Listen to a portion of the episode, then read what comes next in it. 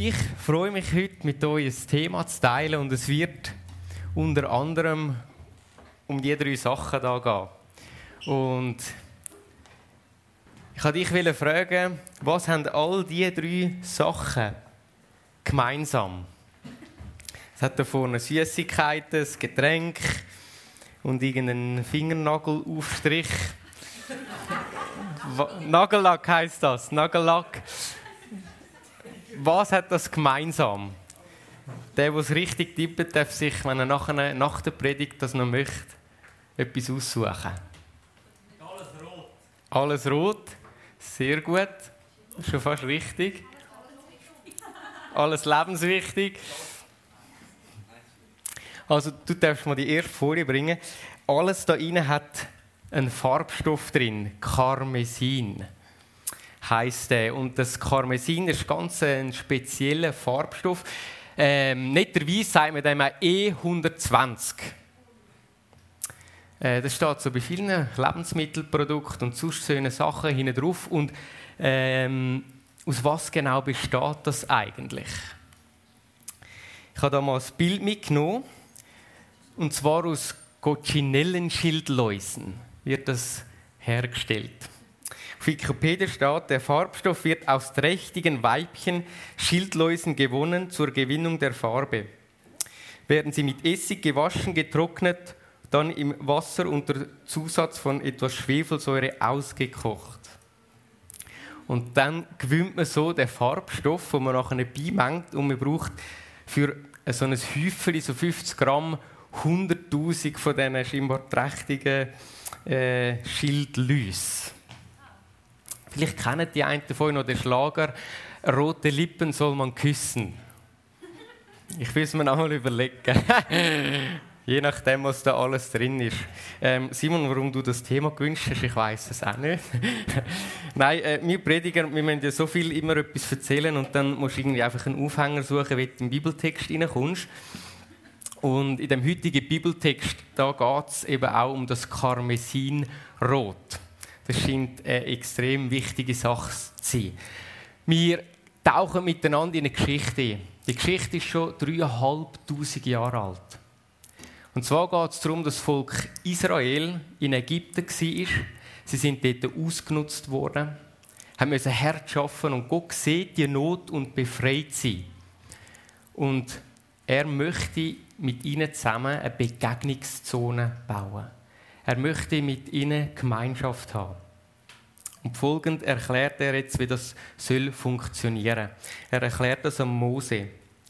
Der Herr sprach zu Mose: Sagt den Israeliten, sie sollen für mich eine Abgabe entrichten. Jeder, dem es am Herzen liegt, soll etwas von den folgenden Dingen für mich geben: Gold, Silber, Bronze, violette, purpurrote und karmesinrote Wolle feines Leinen, Ziegenhaar, rot gefärbte Felle von Schafböcken, Tachaschleder, Akazienholz, Öl für den Leuchter, wohlriechende Gewürze für das Salböl und die Weihrauchmischung. Honigsteine und andere Edelsteine, die auf dem Schurz und der Brusttasche des Priesters eingesetzt werden. Die Israeliten sollen mir aus diesen Materialien ein Heiligtum bauen, denn ich will bei ihnen wohnen fertigt das Heiligtum und alles, was dazugehört, genau so an, wie ich es dir jetzt zeigen werde. Und dann erklärt Gott das alles weiter, wie das im Detail soll passieren. Und das Erste, was mir da rausgeleuchtet hat, ist, dass Gott möchte wohnen bei dem Volk. Das steht so beispielhaft für das, von Gott sehnt sich nach einem Mensch. Er fängt da an mit einem Volk und er sagt, ich möchte mit dem einen Volk und den einzelnen Leuten aus dem Volk Gemeinschaft haben. Und später soll es mit allen Völkern und allen Menschen geschehen. Und er fängt jetzt da mit ihnen zusammen so eine Begegnungszone an bauen. Das ist das Zelt der Begegnung oder eine Stiftshütte genannt. Was kommt dir in den Sinn, wenn man dich fragen würde, wo möchtest du leben? Unabhängig von allem Finanziellen, von allem Job, einfach von allem. Wenn du einfach die Frage beantworten wo willst du leben? Wo möchtest du wohnen? Hawaii. Hawaii? Die einen sind jetzt gerade zurückgekommen von dort. Wo wäre das? San Diego. Schöner Ort. Eglisau. Wenn wir die gleiche Frage Gott würde stellen, würde er sagen bei dir. Ich möchte wohnen bei dir. Ich möchte mit dir Gemeinschaft haben. Im 1. Korinther heißt es, wisst ihr nicht, dass ihr Gottes Tempel seid und dass Gottes Geist in eurer Mitte wohnt. Kannst du den Bibelvers auch aufzeigen? Gott möchte bei uns sein, in unserer Mitte. Und mit dieser Mitte meint er die Herzensmitte, das Zentrum. Im Wesentlichsten ihnen möchte Gott mit dir unterwegs sein. So wie er bei dem Volk angefangen hat, so treibt sich das weiter bis heute. Er möchte dir begegnen. Und er möchte nicht einfach nur irgendein Mitbewohner sein, sondern der Hausherr. Er möchte in dieser Mitte sein. Weiter erklärt nachher Gott, dass das für ihn eine Herzenssache ist, so eine Begegnungszone mit dir und mir zu schaffen. Er erklärt da im Vers 2 und 3, Sagt den Israeliten, sie sollen für mich eine Abgabe entrichten. Jeder, dem es am Herzen liegt, soll etwas von den folgenden Dingen für mich geben. Und dann zählt er das alles auf, insbesondere die karmesinrote Wolle. Und erklärt nachher im Vers 9, Vers 9 genau so soll das geschehen. Wenn damals so Leute Heiligtümer gebaut haben, vor 3000 Jahren und auch viele Jahre später noch, dann ist das oft auf irgendeiner Steuer geschehen oder einem Druck, Zwangsarbeit. Aber Gott sagt da, das soll freiwillig geschehen. Aus einer Freiwilligkeit sollst du, wenn du das möchtest, mithelfen an dieser Begegnungszone. Wo Gott dem Mensch möchte, Gemeinschaft, das soll freiwillig geschehen. Aber wenn das geschieht, dann soll es wertig sein dann soll es genau so sein, dann soll das Wertvollste, das Edelste zum Tragen kommen. Stell mir das so vor, wie Mose auf dem Berg oben ist und er probiert das alles zu behalten, was Gott ihm da aufgibt, mit dem Gold, mit dem Tachaschleder und so weiter. Und beim Ablaufen hört er, wie Gott ihm nochmal hinterher ruft. Er sagt, Mose, Mose, aber denk dran, Karmesinrot. Nicht irgendein Rot. Kannst du mal den Farbrasten bringen? Es gibt ja unzählige Arten von Rot. Und ich finde es spannend, dass Gott das ihm so wichtig ist, dass er sagt, ich möchte auf das Karmesinrot. Er möchte genau das. Nicht irgendein Rot, sondern Gott ist da sehr detailverliebt. Und das gefällt mir irgendwie. Er nimmt es da extrem genau. Und als Leiter, ja, manchmal fast ist als Leiter so eine schwierige Aufgabe. Und einen zu finden, der jetzt das Zeug einfärbt, wo die Schildlis zusammenlesen und so. Oder? Das ist so der Paradejob bei den Kirchen. Sind denn die mit roten Händen im Worship? ah, der steht bei den Schildlis eingeteilt.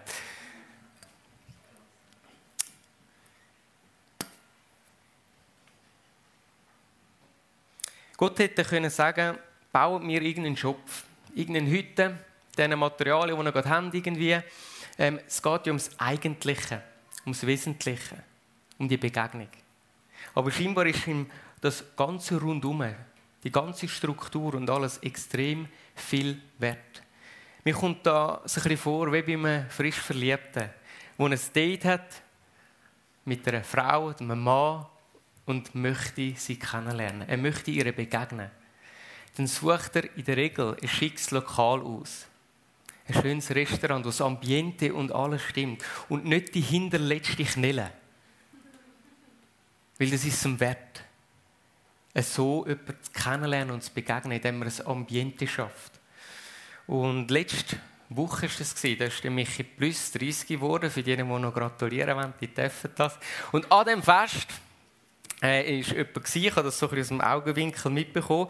Äh, er hat sich gerade ein bisschen gerechtfertigt für seine Aufmachung weil er ist gerade von der Jungschar gekommen. Und am Ende von dem äh, Abend, äh, wo wir uns verabschiedet haben, ist er auch gegangen und hat dann gesagt, ja, er müsse jetzt auch noch gehen, er müsse ein bisschen bezeiten, äh, er müsse noch Kids Church vorbereiten, Kinderkille. Und morgen Morgen habe ich sicher nicht mehr so viel Motivation, darum gehe ich jetzt noch. Und das ist mir eingefallen beim Vorbereiten.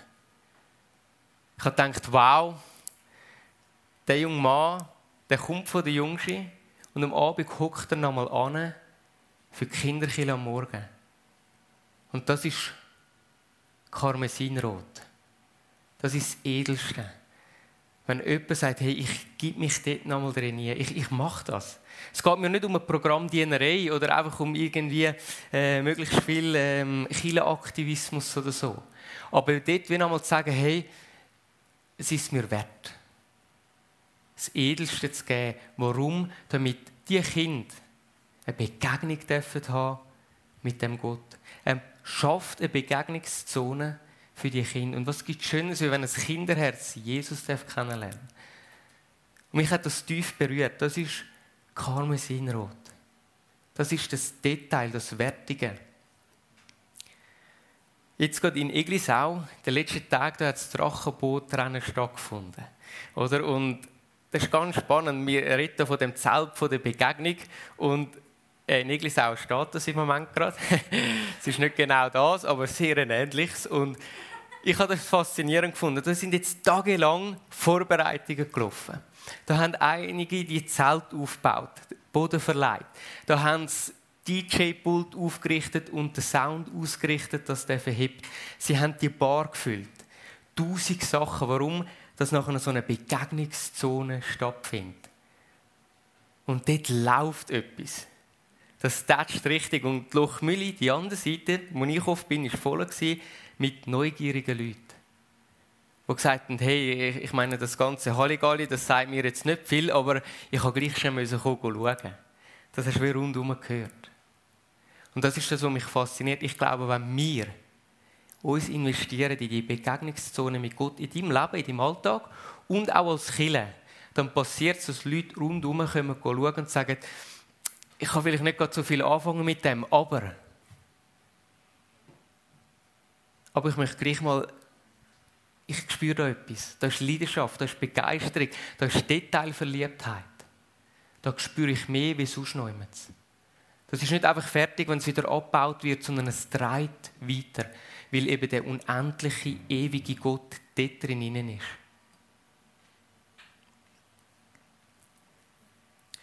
Während Gott das alles erklärt und sagt, wenn er einem Mensch möchte begegnen, seinem Volk, da sind sie unten dran und haben fast aus den gleichen Materialien einen goldigen Stier. So ein Götzenbild. Und fangen an, das umzudrehen und laufen. Oder? Und Gott und der Mose kommen voll Krisen über. Und das ist etwas Spannendes, was sich in der Geschichte von Israel durchzieht. Bis heute. Es war bei dieser Stiftshütte so ein Problem und später dann auch, nachher, wo sie in dem Land sind, in Israel, im Kanaan und den Tempel gebaut haben, genau das Gleiche sehr schnell können äußerliche Formheiten das Innere ersetzen. Es dreht sich viel nur ums Äußerliche, um Strukturen. Aber was ist mit dem Inneren? Im Buch der Könige da schreibt es über den König Salomo. Er hat irgendwann gedacht, komm, die Stiftshütte, das Zelt der Begegnung, da machen wir jetzt etwas Größeres, etwas Schönes, etwas Herrliches. Und er baut einen riesen Tempel, einen gewaltigen Palast. Und das hat um sich gesprochen, das hat auch Neugier geweckt von den Leuten rundherum. Unter anderem die Königin von Saba. Und sie kommt und sieht jetzt den Prunk, die Herrlichkeit, all das Gold, das Schöne. Und die Bibel schreibt folgendes. Und als sie miterlebte, wie Salomo im Tempel ein Brandopfer darbringen ließ, da verschlug es ihr vollends den Atem. Es ist tatsächlich wahr, was man in meinem Reich von deinen Taten und deiner Weisheit berichtet. Ich konnte es einfach nicht glauben, darum bin ich hierher gekommen. Ich wollte es mit eigenen Augen sehen. Und nun merke ich, man hat mir nicht einmal die Hälfte gesagt. Dein Wissen und dein Reichtum übertreffen alles, was ich je gehört und gesehen habe. Sie ist fasziniert, wie der Salomo jetzt in dem Tempel inne das ganze Opfer und Zeug macht. Und ein Kapitel weiter heißt es, sein Herz gehörte nicht mehr voll und ganz dem Herrn, seinem Gott, wie es noch bis im Vater war. Genau wie damals beim Volk in der Wüste, ist es nachher auch so dicht beieinander. Die Herrlichkeit, die Schönheit, die Begegnung und so schnell ist das Herz wieder teilt. So schnell geht es um irgendwelche Äußerlichkeiten. Die Leute sind sogar noch beeindruckt gewesen. Wow! Aber Gott sieht das tiefste Herz hin und hat gemerkt, hey, auch wenn vieles rundum so pompös ist, aber das Herz ist steil. Es hat nicht mehr ganz Gott gehört. Ich will in eurer Mitte wohnen. Die Herzensmitte.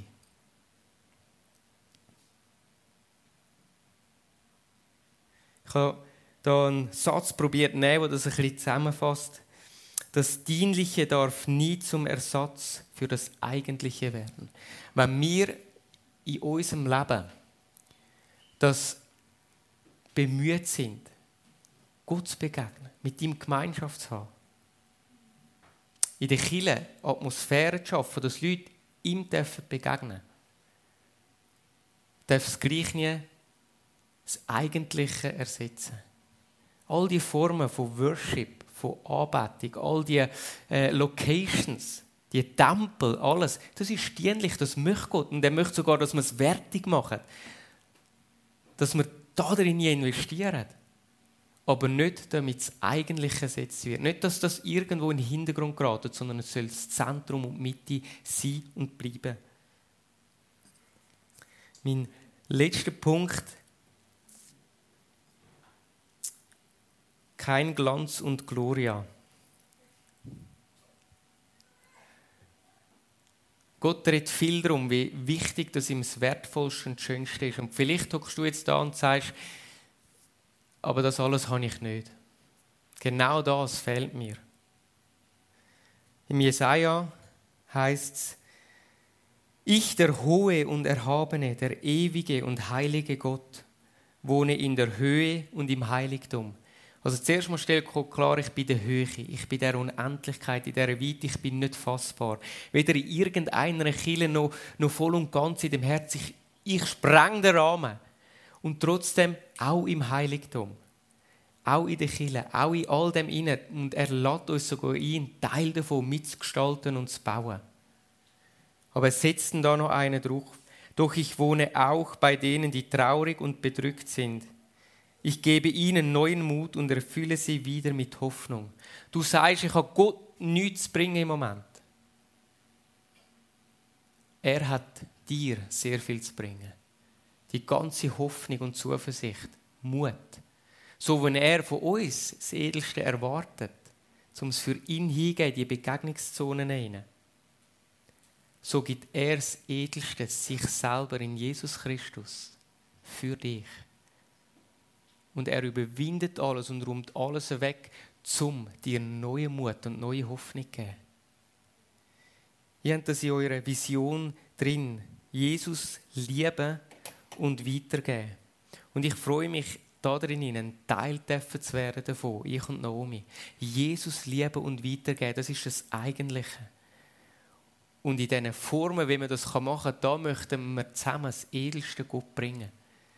In der Hoffnung, nicht nur, dass wir in die Gegenwart von Gott eintauchen, sondern dass Menschen rundherum auf einmal merken, spannend. Es sagt mir nicht viel, aber ich muss mal hineinschauen. Ben darf hochkommen.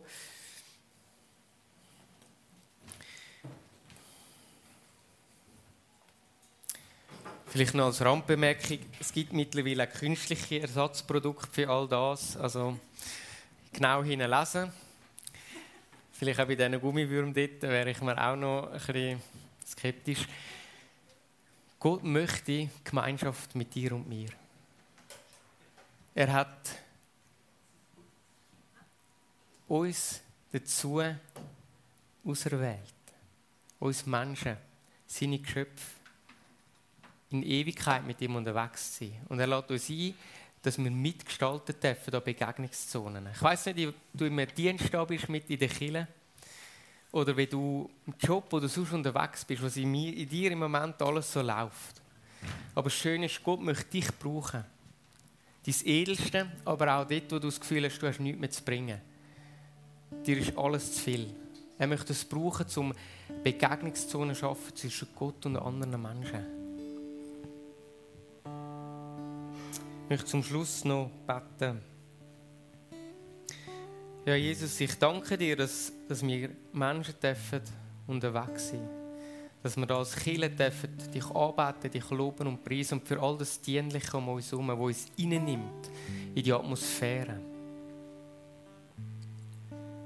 Und ich bitte dich, dass wir immer wieder parat sind, unser Herz dir hinzugeben, dass du Mitte darfst sein Dass wir unsere Krone ablegen und du darfst der Hausherr sein.